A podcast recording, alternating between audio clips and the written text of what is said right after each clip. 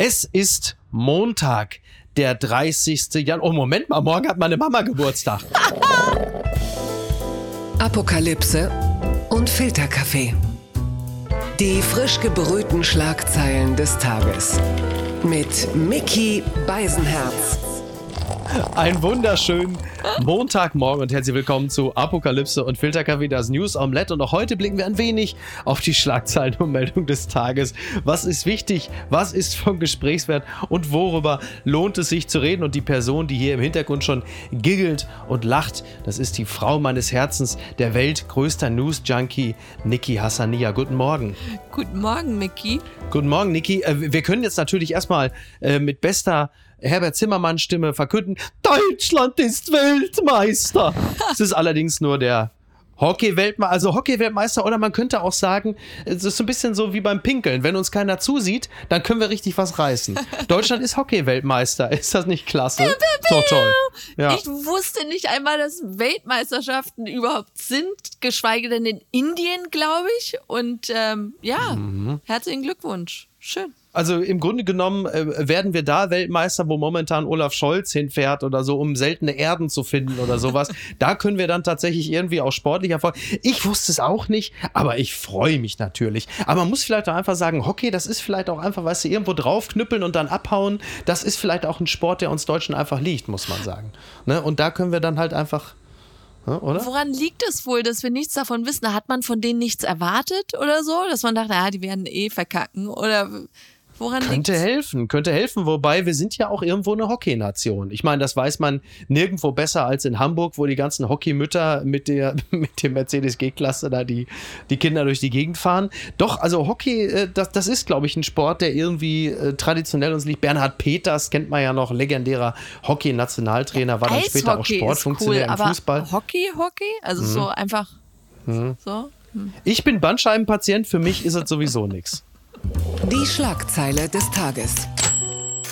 Hilfe für die Ukraine. Esken weicht Frage nach möglicher Kampfjet-Lieferung aus. Das berichtet der Spiegel. Kampfflugzeuge für die Ukraine. Kanzler Scholz lehnt diese Art der Hilfe kategorisch ab. Für SPD-Chefin Saskia Esken ist der Fall wohl nicht ganz so klar. Für Bundeskanzler Olaf Scholz ist die Sache klar. Deutschland wird der Ukraine keine Kampfflugzeuge liefern. Anders als beim monatelangen Zaudern in der Panzerfrage hat er eine Unterstützung aus deutschen Beständen kategorisch ausgeschlossen. Bei SPD-Chefin Saskia Esken hört sich das das nun anders an. Ja, im Bericht aus Berlin hat sie gesagt, es kommt ja ganz entscheidend darauf an, dass eben Deutschland und dass auch die NATO nicht Kriegspartei sind. Also es war jetzt kein Ausschließen eben dessen. Und es ist ja so, dass der Sicherheitsberater von Joe Biden vor wenigen Tagen im US-Fernsehen gesagt hat, sein Land werde die Unterstützung danach ausrichten, was die Ukraine brauche. Man habe kein bestimmtes Waffensystem ausgeschlossen. So, und auch hier wieder eine gewisse Form der Uneinigkeit, was die Lieferung schwerer Waffen angeht.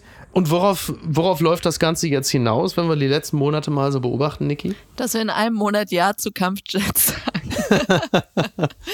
Nein, ja. ich denke mir einfach so, zieht keine roten Linien, die ihr nicht halten könnt. Mhm. Und wenn ihr eh den Kriegsverlauf auch nicht voraussehen könnt, sagt lieber dann gar nichts und haltet lieber alles offen, als vorher kategorisch Sachen abzulehnen.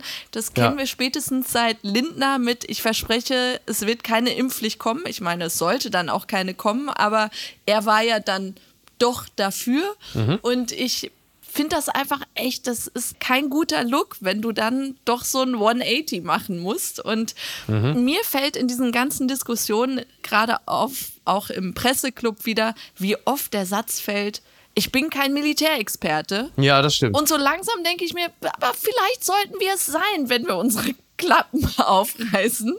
Und zum Beispiel jetzt zu diesen Panzerlieferungen. Mhm. Erst einmal vom Zeitpunkt finde ich es interessant, dass die so lange brauchen, um anzukommen, ja, wo ich ja. mir denke, eine Bahn braucht relativ weiß ich nicht, weniger als 24 Stunden.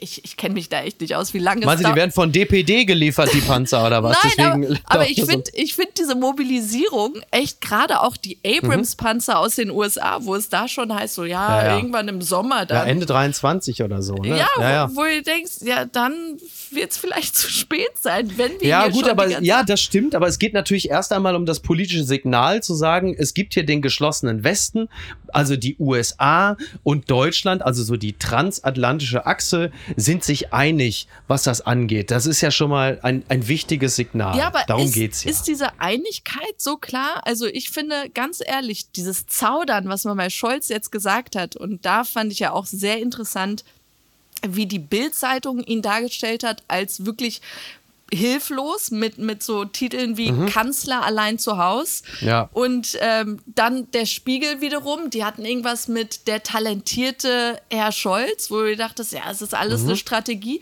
Und du weißt gar nicht, was, was ist jetzt die Wahrheit? Ist es jetzt eine Meisterleistung gewesen, wie er zum Entschluss kam, die Panzer zu liefern? Oder wurde er doch im Hintergrund getrieben und unter Druck gesetzt. Das mhm. weiß man ja wegen Scholz schlechter Kommunikation heute auch nicht. Nein. Und, und ich denke mir einfach, also noch einmal zu diesem Experten sein.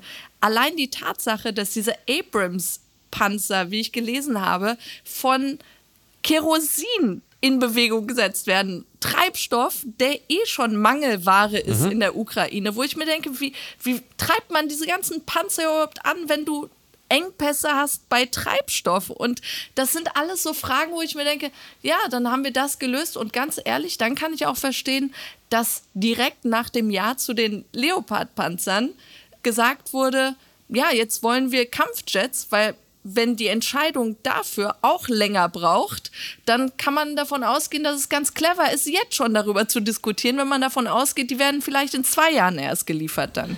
Ja, absolut. Ich finde das ja ohnehin äh, sehr, sehr spannend und ähm, ich würde jetzt einfach die nächsten Tage mal abwarten, was Baerbock sagt. Ne? So.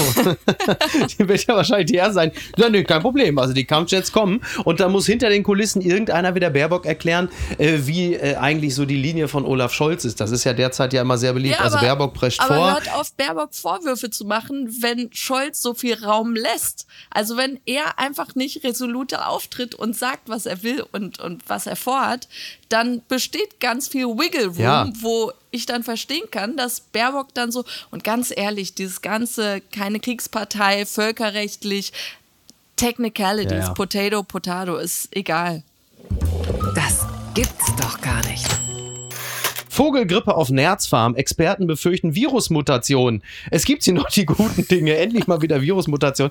Die Tagesschau schreibt, auf einer spanischen Nerzfarm sind nach Ausbruch der Vogelgrippe zahlreiche Tiere gestorben. Experten sind alarmiert. Sie sehen Anzeichen dafür, dass sich das Virus H5N1 an Säugetiere anpasst und somit für Menschen gefährlicher wird. Ja, es ist halt so, dass die äh, Erreger schon vorher vereinzelt in anderen Säugetierarten wie Waschbären, Füchsen, Madern oder Seehunden gefunden wurden.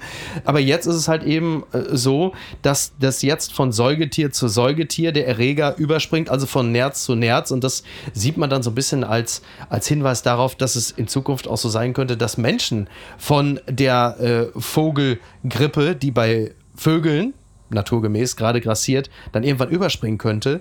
Und ähm, das ist natürlich jetzt gar nicht gut. Vor allen Dingen immer wieder Nerze. Wir hatten das doch mit Corona, dass die, dass die Nerzfarm in Dänemark, dass da irgendwie, ich weiß nicht, wie viele Millionen Nerze äh, vergast worden sind und umgebracht wurden. Da habe ich mich aber auch äh, gefragt, ja. als man sie getötet hat, hat man so deren Fell ihr Pelz noch verwerten können oder waren sie dann ja, das so? Ich glaube ja weniger. ich glaube, die haben sie ja, also das kann ich mir, das kann weil, ich mir nur wirklich nicht weil vorstellen. Weil diese Meldung, ganz ehrlich, es kam mir so ein bisschen wie Lobbyarbeit vor, so nach ja, die muss man jetzt leider alle töten, weil mhm. sind schon, ich, ich kenne mich mit Pelzen nicht aus, aber warum tragen wir die? Warum? So, jetzt wollen wir mal, jetzt machen wir jetzt hier mal nicht die Luisa Neubauer, jetzt ist auch mal langsam gut. Ne? Meine Mama hat noch einen alten Fuchsmantel aus den 70ern im Keller, den kriegst du dann irgendwann. Aber ist natürlich interessant, weil es sind immer wieder die Nager. Es waren die Ratten während der Pest und es sind jetzt plötzlich die Nerze in unseren ähm, pandemischen Zeiten und sie sind dann letzten Endes sind die Nager immer Ausweis der Zeit, in der man lebt. Also damals die Ratten, sprich Zeit Zeiten großer Armut, Unterernährung, äh, schlechter Abwassersysteme und heute sind es die Nerze, also im Grunde genommen so als Zeichen der todbringenden Wohlstandsverwahrlosung. Was bedeutet das übrigens eigentlich jetzt, wenn die, wenn die Nerzmelden, also werden jetzt auf der Kö demnächst die ersten industriellen Gattinnen gekeult, weil man sagt, wir haben gar keine Zeit mehr, jetzt euch aus den Mänteln zu helfen, das geht sofort los. Muss, ist Ute Ofens UNESCO-Gala jetzt dem nächsten Superspreading-Event? Muss DJ Khaled sterben, Niki? Sag du es mir. DJ Khaled. Nein, mir, mir sind die Kängurus einfach suspekt. Auf die sollten wir ein bisschen achten. Da wird noch irgendwas passieren. Was hast du denn jetzt mit den Kängurus wieder? Das sind riesige was die, Was ist denn jetzt mit den das sind die größten, fiesesten Nager. Ja, aber von dem Känguru stirbst du nicht wegen der Vogelgrippe, sondern weil er dir einfach final einen auf die Schnauze haut. Die okay. Viecher sind ja unfassbar muskulös. Hast die hat ja, so, so, ein Känguru hat ja einen Brustkorb wie Conor McGregor. Nur, dass so ein Känguru noch nicht äh, einen tätowierten Skorpion auf der Brust hat, aber es kann auch nicht mehr lange dauern. Was hast du, was meinst du, was, also, was habe ich gesehen? Die machen mir einfach Angst, diese Muskeln. Ja, völlig zu Recht, völlig zu Recht. Ich habe Sixpack Night auf dem Känguru. Jetzt ist es raus. Unterm Radar. Iran wehrt eigenen Angaben zufolge Drohnenangriff auf Militäranlage ab. Das berichtet der Stern. Der Iran hat nach eigenen Angaben einen Drohnenangriff auf eine Militäranlage im Zentrum des Landes abgewehrt. Ziel der Attacke mit drei, Zitat, Mikrodrohnen in der Nacht auf Sonntag sei ein Industriekomplex des Verteidigungsministeriums nördlich der Stadt Isfahan gewesen. Das teilte das Ministerium nach Angaben der Nachrichtenagentur IRNA mit. Und der Außenminister Amir Abdullah Abdullahian sprach vor Journalisten von einem Zitat Feigenakt mit dem Ziel, den Iran unsicherer zu machen. Solche Taten könnten aber unsere Experten nicht an ihrem Willen hindern, friedliche Atomkraft zu entwickeln. Ist der Iran ein bedrohtes Land, Niki? Von außen jetzt bedroht und nicht von der Demokratie von innen. Ich fand interessant, als diese Meldung kam, habe ich wirklich gedacht, das sei so ein Ablenkungsmanöver. Das klassische, mhm. wir haben hier Unruhen im eigenen Land, ja. also werden wir wieder so, so einen künstlichen Feind ja, aufbauen und mhm. sagen, das war Israel, ein Akt Israels gegen den Iran und werden versuchen, alle im Land ja unter der Fahne zusammenzukriegen, dass mhm. alle so hinter der Regierung stehen. Das Lustige aber ist, also man geht jetzt wirklich davon aus, also ich glaube, der Wall Street Journal äh, behauptet, dass Israel da wirklich wahrscheinlich hintersteckt.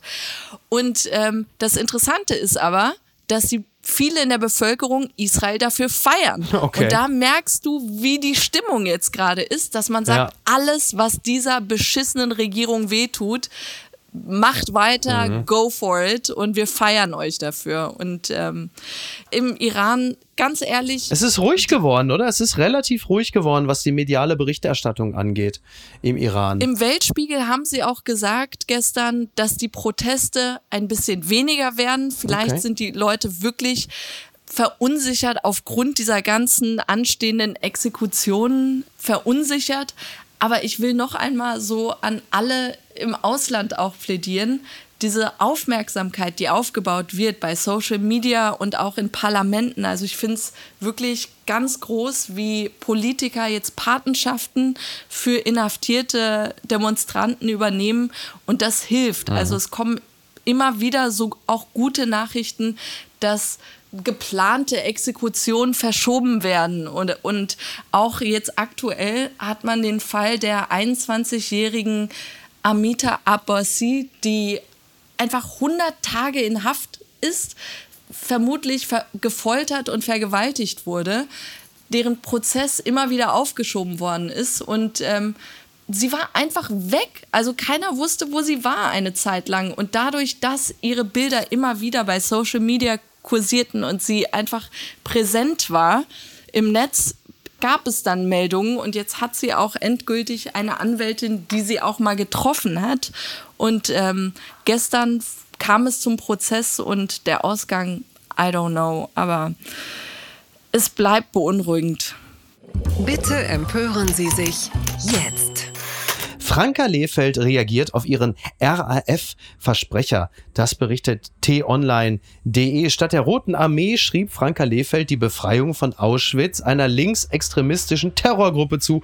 Nun hat sie sich zu ihrem Versprecher geäußert. Ja, äh, sie ist die Weltchefreporterin und am Samstag verkündete sie dann zum 78. Jahrestag der Befreiung des nationalsozialistischen Vernichtungslagers Auschwitz, dass das geschehen ist dank der Roten Armee-Fraktion. Und dann, äh, klar, ne, der, der Rest ist bekannt. Das geht dann natürlich hoch her bei Twitter. Haha, jetzt hör sich das mal einer an. Ist ja unglaublich, was der Weltchefreporterin da passiert ist. Wie kann man nur? Ich zitiere, auf Twitter entschuldigte sie sich für ihren Fehler und wies darauf hin, dass solche Versprecher vor laufenden Kameras immer wieder vorkommen könnten. Es sei jedoch unverhältnismäßig, dass ihr nach dem Vorfall viel Häme und, Zitat, vor allem Sexismus entgegengeschlagen sei. Und das ist eine Analyse, der ich mich anschließen würde, denn also natürlich ist das ein dämlicher Fehler, der wahrscheinlich auch ein bisschen damit zu tun hat, dass sie ja äh, vor nicht allzu langer Zeit äh, in der Böhmermannschen Sendung äh, mit der RAF in Verbindung gebracht wurde und das muss auf irgendeiner äußeren Schicht der Hirnrinde noch festgehalten haben.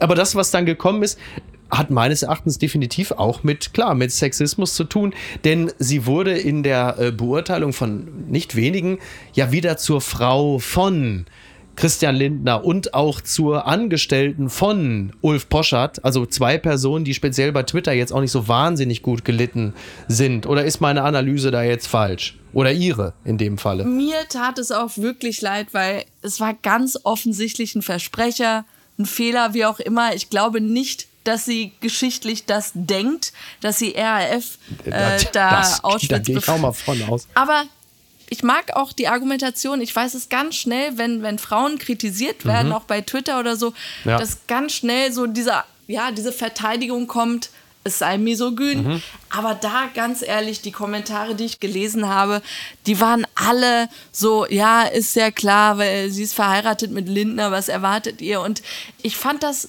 wirklich verletzend und beschissen und ein so ein Kommentar ist schon kränkend, aber du merkst dieses Kumulative, was Twitter einfach hat. Wenn jeder so einen mhm. Spruch einfach raushaut, naja. wo ich mir auch denke, ja, du siehst, dass dein beschissener Gag jetzt schon hundertmal gemacht wurde, lass es doch einfach. Mhm. Und noch einmal, ich hoffe wirklich, dass jeder, der sich da irgendwie Hämme oder einen miesen Spruch äh, geleistet hat, sich wohler fühlt, besser am Abend geschlafen hat ähm, diese Abwägung gemacht hat, wie sehr verletzt sich gerade ein Menschen und wie sehr tut es mir gut, sie jetzt verletzt zu haben. Und die Tatsache, dass die vom Spiegel ernsthaft darüber dann so eine Kurznachricht dann auch noch veröffentlichen und drauf eingehen, da denke ich mir so, ah, ja, der, der Spiegel ist ja an Klicks ja auch bekanntermaßen jetzt nicht gänzlich desinteressiert. Was ich ganz witzig fand in dem Zusammenhang, gerade was den Spiegel angeht, der es ja auch für wichtig erachtete, am Ende dieses kleinen Artikels auch noch zu erwähnen, dass sie mit Christian Lindner verheiratet ist, wo du denkst, wo bin ich denn jetzt hier bei der Bunden?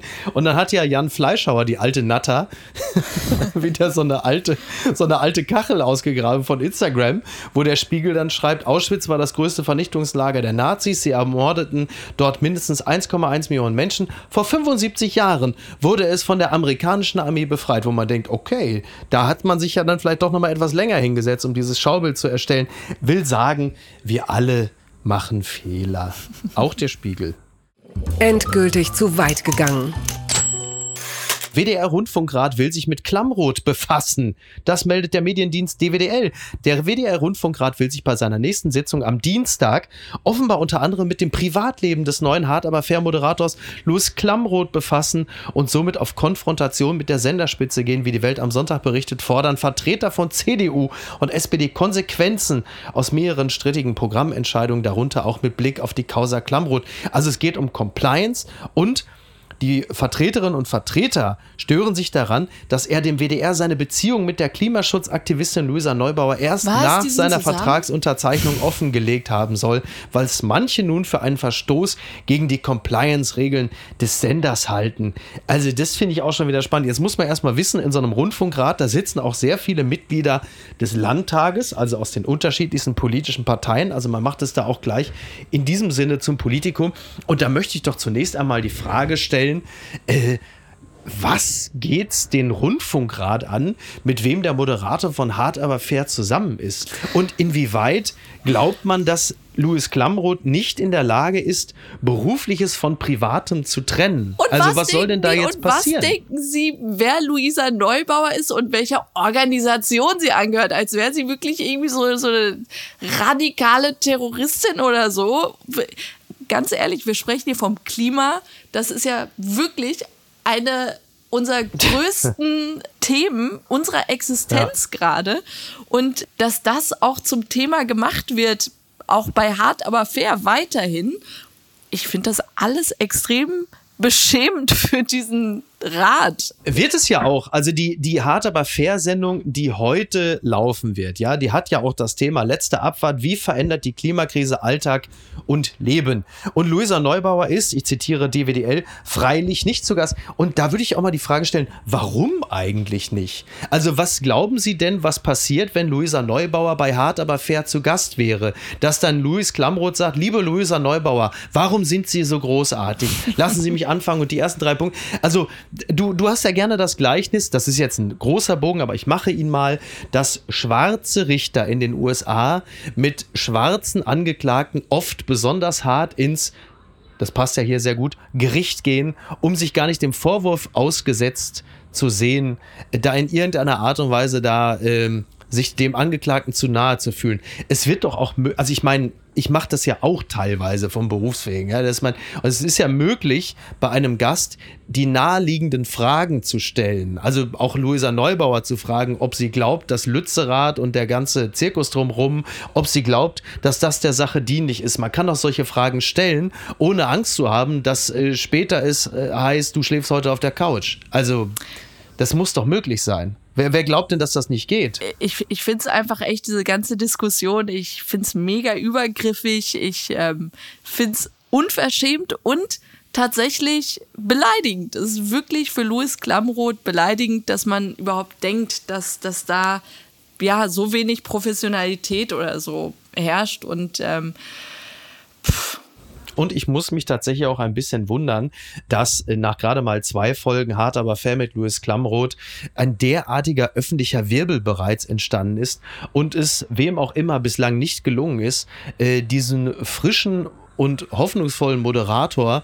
äh, da ein bisschen besser zu schützen. Also das verstehe ich auch überhaupt nicht, in welcher Situation er sich da gerade wiederfindet. Und worüber diskutieren wir denn hier? Also Maybrit Illner war schon damals mit dem Telekom-Chef Obermann zusammen und ich möchte gar nicht wissen, äh, welche amorösen Verbandlungen es sonst noch so gibt zwischen Wirtschaft, Politik und Moderierenden, von denen wir gar nichts wissen. Da ist es ja fast besser, dass man öffentlich weiß, wer da mit wem zusammen ist. Und äh, Luisa Neubauer ist nicht Konzernchefin und sie ist auch nicht Parteivorsitzende.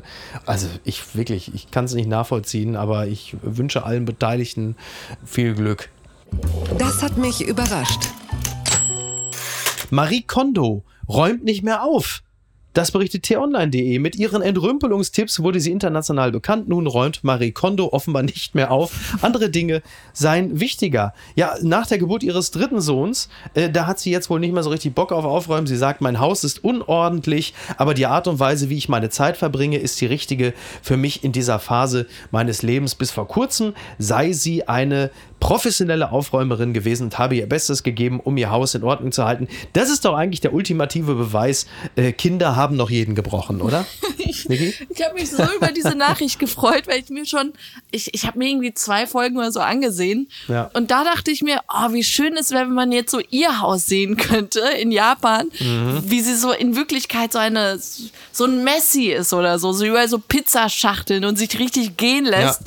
Und jetzt ist ja auch so, ich glaube wirklich, allein was in der Welt gerade los ist, ja, fuck it. Ja, ja, ja, absolut. äh, wobei jetzt bei drei Kindern, sie wird ja wahrscheinlich irgendwann vielleicht dann doch so langsam nervlich an die Kante kommen und merken, äh, dass sie ihrer eigentlichen Grundverfasstheit nicht mehr gerecht werden kann bei drei Kindern. Ob Marie Kondo manchmal auch so Kind Nummer eins oder Kind Nummer zwei so hochnimmt, sich anguckt und sich fragt, does it spark joy? Und dann darüber nachdenkt. Wir werden es nicht raus, aber ich. Söder ist. Jetzt Podcaster. Markus Söder überrascht mit neuem Podcast. Fans feiern ersten Gast. absolute Legende. Das gilt aber nicht Söder, das gilt dem ersten Gast des Söder-Podcasts und der Merkur berichtet, dieser erste Gast, das ist Harald Lesch, also der der Kultwissenschaftler, Professor Harald Lesch, alle lieben ihn. Alle, die sagen, hört auf die Wissenschaft, sagen, Harald Lesch, den lieben wir. Und jetzt müssen wir natürlich die Frage stellen, Harald Lesch ist ja vielen anderen dadurch bekannt geworden, dass er, wenn er bei Markus Land sitzt, regelmäßig ein Weißbierglas neben sich stehen hat. Und das finden wir natürlich alle kultig und das finden wir geil, weil Saufen, logisch, er hat natürlich auch meine Herz dadurch gefangen. Aber war das Weißbierglas eigentlich schon ein verstecktes Zeichen, eine Botschaft? Hat er sich da schon zu Söder bekannt? Niki, Harald Lesch, was passiert ich da? Ich liebe einfach den Namen des Podcasts auf eine weiß-blaue Tasse. Also jetzt spreche ich gerade mit dir, ja. der, der einen Podcast namens MML hat. Was soll das denn heißen? Also, was so, so Kreativität bei Namensfindung angeht. Sag mal. Ich sag, sorry, aber, äh, sorry. Aber du, MML, come on. Ja. und, und da denke ich mir auch, er hat einfach sich so umgeschaut im Raum und hat so eine Tasse vor sich ja. gehabt. So, Tasse ist weiß-blau, so nenne ich meinen Podcast. Ja. Schauen Sie, das ist der Cool-Podcast. Schauen Sie mit Markus und mit dem Söder Markus auf eine weiß-blaue Tasse. Was ich aber bei dir ja natürlich total geil finde, dass du sagst, du hast einen Podcast und anstatt zu sagen Apokalypse und Filterkaffee, wo ich sogar eine Tasse auf dem Cover habe, kommst du mir jetzt mit der ja, MML. Der Name das finde ich aber auch eine tolle Abbiegung. Okay. Der Name ist doch okay, aber MML? Ja, zugegeben. Ja, habe ich ein paar Jahre später habe ich auch gedacht, da hätte man mein sich vielleicht Lukas, mal fünf Minuten länger. Genau. Ich habe, ey, ohne Witz, ich habe irgendwann mal Mike gefragt und habe selber gedacht, ey, man, das war wieder so ein Moment, wo ich auch dachte, man hätte mal mal fünf Minuten länger nachgedacht.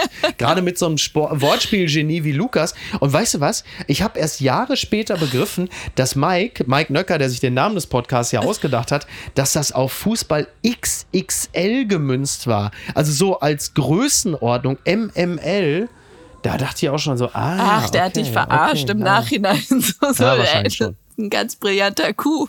Ja. Und ähm, was ich noch sagen wollte, aber jetzt Harald Lesch bei Markus Söder, ich glaube, das ist für manche von den Lesch-Fans, da ist jetzt so ein bisschen so wie der Podcast von Shari Reeves mit Friedrich Merz, wo man denkt, so man ist bitter enttäuscht und denkt, das kann doch wohl nie wahr sein.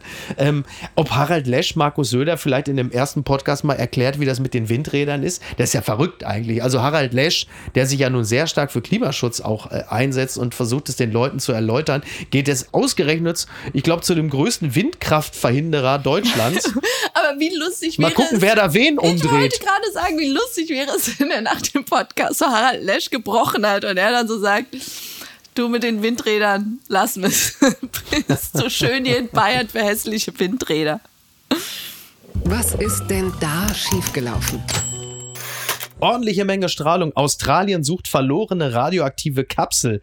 Das berichtet NTV. In einem Bergbaugebiet im Westen Australiens fällt eine millimetergroße Kapsel von einem Lastwagen. Nun suchen die Behörden fieberhaft nach dem Objekt, denn der Behälter ist radioaktiv und kann bei Menschen Hautverbrennungen verursachen. Also diese Kapsel sende eine ordentliche Menge Strahlung aus. Ich zitiere nur, im Umkreis von einem Meter sei diese in etwa so hoch wie zehn Röntgenbestrahlung innerhalb einer Stunde oder die Menge an natürlicher Strahlung, der ein Mensch über ein ganzes ganzes Jahr ausgesetzt sei. Also ich will nichts sagen, ne? Aber äh, dass diese Agerkröte da knapp drei Kilo schwer ist, ich will da jetzt keine, also will da jetzt keine Kausalitäten herstellen, ja? Und dass äh, die Lippen von Jamila, also ich stelle nur Fragen. Übrigens, an dieser Stelle gratulieren wir ganz, ganz herzlich Jamila Rowe zum Gewinn der diesjährigen Staffel. Ich bin ein Star holt mich hier raus. Juhu. Man kann es ja, jetzt kann ich es ja verraten, während wir hier gerade äh, sprechen, ist äh, das Finale zu Ende gegangen. Und im Hintergrund, in dem Moment, wo Lukas Cordalis Platz 3 belegt, sprich klar war, dass er nicht das Finale gewinnen würde. Da brach hier in der Avid Alley unter den Mitarbeitern tosender Applaus und Jubel aus, als wäre gerade das WM-Finale gewonnen. ähm, also man sieht auch hier innerhalb des Teams waren die Sympathien relativ klar verteilt, die Antipathien noch mehr. Da werden sich aber in dem indischen Callcenter morgen einige was anhören dürfen. Da steht mal fest. Du kennst ja diese Callcenter-Theorie, die hast du ja auch schon in den Raum geworfen. Auf jeden Fall Katzenberger und Cordalis haben einfach 50.000 investiert und ja, das behaupten wir jetzt. Wir wissen es nicht, aber wir haben es immer vermutet. ich ne? behaupte ja. es einfach. Ja, ist schon lustig, ne? Also, weil alle, alle unisono und äh, das kann ich an dieser Stelle ja mal kleiner Transparenz-Tweet wirklich mal sagen. Mit den Anrufzahlen hat ja weder der Sender noch die Produktionsfirma was zu tun. Also wir hier sitzen auch immer da und, und blicken fassungslos auf die Zahlen und sagen, wie kann denn das sein? Und diese Callcenter-Theorie, die ging hier natürlich auch überall rum, weil alle, also hier ging es auch im, im Konferenzraum, sagst immer, kein Mensch, den wir kennen, ist Fan von Lukas Cordalis. Dann hieß es irgendwann mal äh, in dem Meeting, ja, der Nachbar von Ralf Brucher, der findet den gut. Also ein Mitarbeiter von RTL hat einen Nachbarn, der findet den gut. Ansonsten kennt niemand niemanden. D das ist, ähm, tja, aber wir sehen, der Dschungel hat wieder einmal eine kollektive Umarmung geleistet. Und das ist auch wirklich der Grund, warum ich dieses Format so, so gerne habe. Denn das ist so dieser Menderes-Effekt. Und das, das meine ich auch völlig unironisch. Im Januar kehrt die deutsche Fernsehöffentlichkeit ihr schönstes Gesicht hervor, wenn sie diejenigen im Kollektiv umarmen, denen sie einfach mal einen guten Ausgang der Geschichte wünschen. Gab es jemals einen Sieger oder eine Siegerin, wo du dachtest, oder die einfach es nicht verdient hätte, deiner Meinung nach? Also wo man sich dachte, oh, warum hat der denn jetzt gewonnen? Warum? Äh, ich fand, also spontan, ich fand Melanie Müller immer abgrundtief beschissen. Ach, stimmt, ich fand die einfach, ich fand die wirklich, also heutzutage ist es natürlich noch leichter, das zu sagen, aber ich fand die wirklich immer schon, ich versuche es jetzt vorsichtig auszudrücken, aber ja, also die war für mich insgesamt das, was äh, im Finale häufig irgendwo dann auf dem Teller liegt. Also ich war wirklich echt kein Fan, um es mal vorsichtig auszudrücken. Und ähm, das, was dann so sich im Laufe der Jahre ja jetzt auch zeigen sollte, so gesinnungstechnisch, das war für mich schon sehr früh angelegt. Ich glaube, selbst, selbst das Sandmännchen an ihrem Hintern hat sich mittlerweile abgelöst und ist von dannen gezogen. Und nein, ich finde es, äh, ich freue mich für Jamila Rowe, ist doch toll. Total, also hat doch ja. total die richtige getroffen. Die kauft sich jetzt von den 100.000 erstmal einen neuen Drucker und dann das, was, wenn noch was Überleg mal, überbleibt. sie war sogar Ersatzkandidatin für Semmelrogge. Ja, ja. Krass. Ja, stimmt. Martin Semmelrogge ist aber eigentlich der Gewinner dieser Staffel. Er war am längsten äh, im Camp, zumindest im Vorspann, ohne auch nur eine Sache gemacht zu haben. Ja, sorry Leute, aber ich weiß, In meiner, Gelernt Welt ist er, gelernt. in meiner Welt ist er immer noch in konnte leider Doha. nicht einreisen. oh boy, oh Mann. Und was schreibt eigentlich die Bild? Also es gibt leider keine Post von Wagner heute, es tut mir wirklich leid. Aber meine Lieblingstitelzeile, die möchte ich trotzdem noch eben. Putin trägt Schummelschuhe, weil er so klein ist. Ich finde den Zusatz so gut. Trägt Schummelschuhe, weil er so klein ist. Herrlich, oder? Er ist ja nur knapp 1,70 Meter äh, und äh, deswegen hat er äh, hohe Absätze. Das finde ich klasse. Das eint ihn so übrigens. hoch, nee, geht eigentlich sogar. Also äh, sowohl Bono als auch Bono hat ja eigentlich Plateauschuhe, so wie Gene Simmons von Kiss. Das ist ja wirklich absurd. Das finde ich bei Putin ging es eigentlich tatsächlich. Also wenn man Putin vielleicht eine Sache zugute halten äh, sollte, dann, dass er nicht so hohe Absätze trägt. Ist so ein bisschen, ich, jetzt kann ich es Ihnen ja sagen, seitdem ich aus dem aktiven Geschäft, aus dem operativen ausgestiegen bin, habe ich Putin die Nummer von meinem Schuster gegeben. Er trägt oder er trägt meine alten Schlappen beim Kleiderkreisel. Habe ich ihm die. ist doch, ist doch toll. Es ist so toll, ne? Ja. Deswegen, also das war äh, heute hier so ein bisschen auf der beruflichen Zeit, war heute das Motto, Putin darf nicht gewinnen, Lukas Cordalis aber auch nicht. Und so nimmt die ganze Geschichte, nimmt die ganze Geschichte doch ein, ein glückliches, versöhnliches Ende. Wir gratulieren ganz herzlich Jamila Rowe und machen mal Feierabend für heute. Komm jetzt Na, endlich nach Hause. Jetzt reicht's. Ich komme nach Hause. Oh. Ich komme nach Hause. Ja. Bis denn. Bleib gesund. Ach nee, Moment, Tschüss. das war keine private Botschaft. Bleib gesund. Bis denn. Tschüss. Tschüss. Da kannst du mal sehen, wie durch ich mittlerweile bin. Apokalypse und Filtercafé ist eine Studio Bummens Produktion mit freundlicher Unterstützung der Florida Entertainment. Redaktion Niki Hassania.